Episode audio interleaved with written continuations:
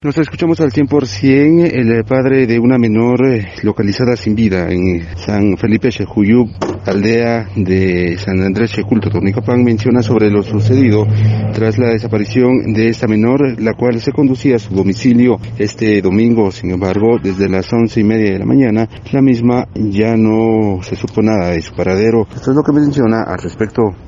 Eh, lo que pasa como su tía de la, mi cuñada más que todo llegó a la casa el sábado por la tarde y como ya era tarde dijo ella que tenía miedo de irse a su casa. Entonces dijo que le hiciera favor de, de que lo encaminara a mi hija y venía para el domingo. Y dice que vino salió de la casa de ella el domingo a las once y media de la mañana y ya no entró a la casa eso fue todo. ¿De dónde salió ella específicamente? Aquí por la colonia Ah, Santa Isabel.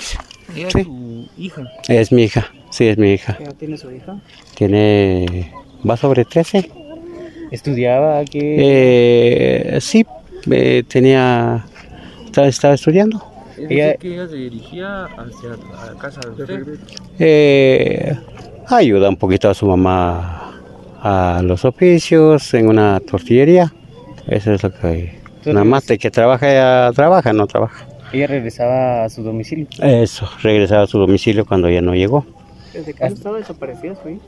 De, desde ayer a las once y media, porque como no, ahora fue el sábado, pero fue con su tía, no estaba desaparecida.